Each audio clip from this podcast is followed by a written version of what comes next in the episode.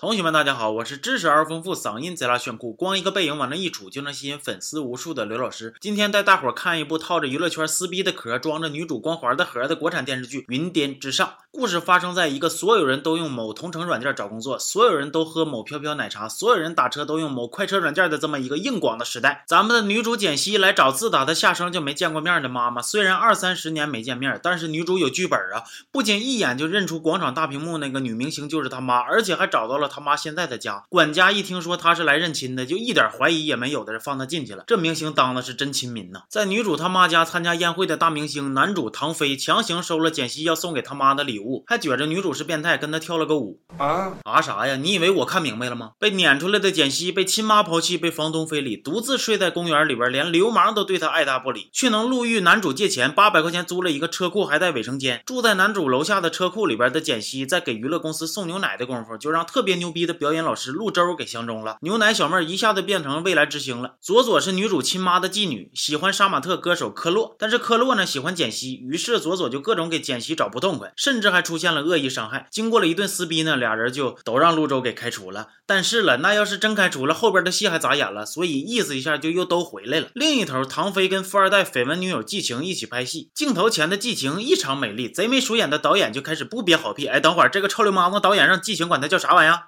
叫刘老师，可快滚犊子吧！你知识嗷嗷丰富吗？你嗓音贼拉炫酷吗？你光一个背影往那一杵，能吸引粉丝无数吗？答案全是 no！你还敢跟我重名？简溪接到了给季晴替身跳水的工作，反复扎水里好几次，导演也不满意，就让简溪穿着湿衣服等着。然后简溪就躲帘子里边睡着了，然后就下雨了，然后工作人员就把所有的棚子都收走了，就简溪那块的棚子和凳子一个也没收。然后本来都走挺老远的唐飞灵机一动，又回来找简溪了。这不是巧了吗？这不是？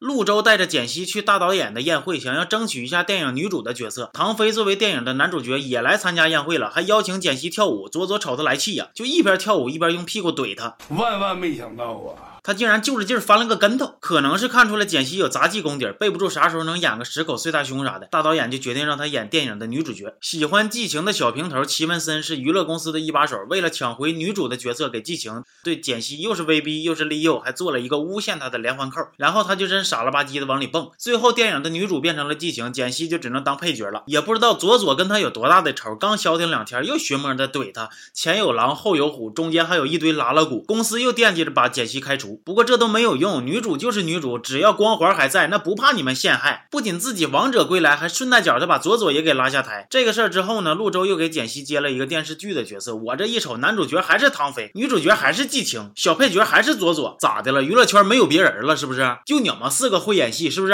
搁这跟我凑牌角憋着要糊呢？导演因为一点私人的怨气，对简溪的演技很不满意，简溪还私自改了编剧写好的戏，于是拍了几集就让编剧给写死了。之后公司又给简溪安排拍了电影女主的。角色因为有裸露的镜头，简溪就当面怼导演，让人家改戏。那导演能干吗？你以为我拍这个电影图啥呢？我就指着这点裸戏呢。你咧个大嘴说改就改，于是当场就让左左当女主了。然后简溪就被公司雪藏了。这个时候就不得不感叹呐，简溪真是有个好老师啊！每次花样作死都能救他出来。从第一集教一屋子学生，到现在就为他一个人服务，拿着老师的工资，干着经纪人的活，学生都走没了，就给他自己开小灶。你要说他没偷看过剧本，一门心思傍着女主，我都不信呢。陆周呢，就给简溪又找了。一个带班主持的工作，参加节目的嘉宾非常的不配合。简溪非常尖的跟女嘉宾说：“告诉你一个秘密，关注公众号刘老师二五零，里边有刘老师的小秘密哟。”女嘉宾非常的感动，于是就开始跟简溪挖心掏肺的一顿唠啊。眼瞅着主持人干挺好的，那头电影得奖的左左来参加他的节目，俩人一见面就跟王八遇上瘪似的，一顿撕巴呀，就连他亲妈也一起怼他。简溪躲在屋里边哭，结果让人反锁起来了。明明对面有那老些办公室，但就是一个活人都碰不着你，我也不知道为啥。你说这巧不巧啊？知道简溪又失业了，唐飞就请他来演越南版的《三生三世》啊啊，不是，是一首歌的 MV。MV 里边简溪白无常的角色被一个导演看中了，参加电影的试镜也成功的通过了。结果没想到身边的小助理瞅着唯唯诺诺的，竟然是朵假白莲花，算计着要搞个大新闻，然后第一季就结束了。说实话，刘老师看完之后啊，感觉并没有想象中那么烂，但是比想象中的要尬呀，各种广告塞不进去也得硬往里塞，这广告打的比我。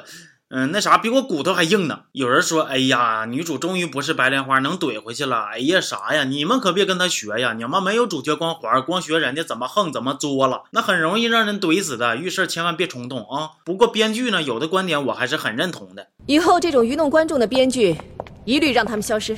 情况就是这么个情况，毕竟于妈出品必属。嗯，嘴里进根头发。呃，说到哪儿了啊？对，这期就到这儿了，我们下期见。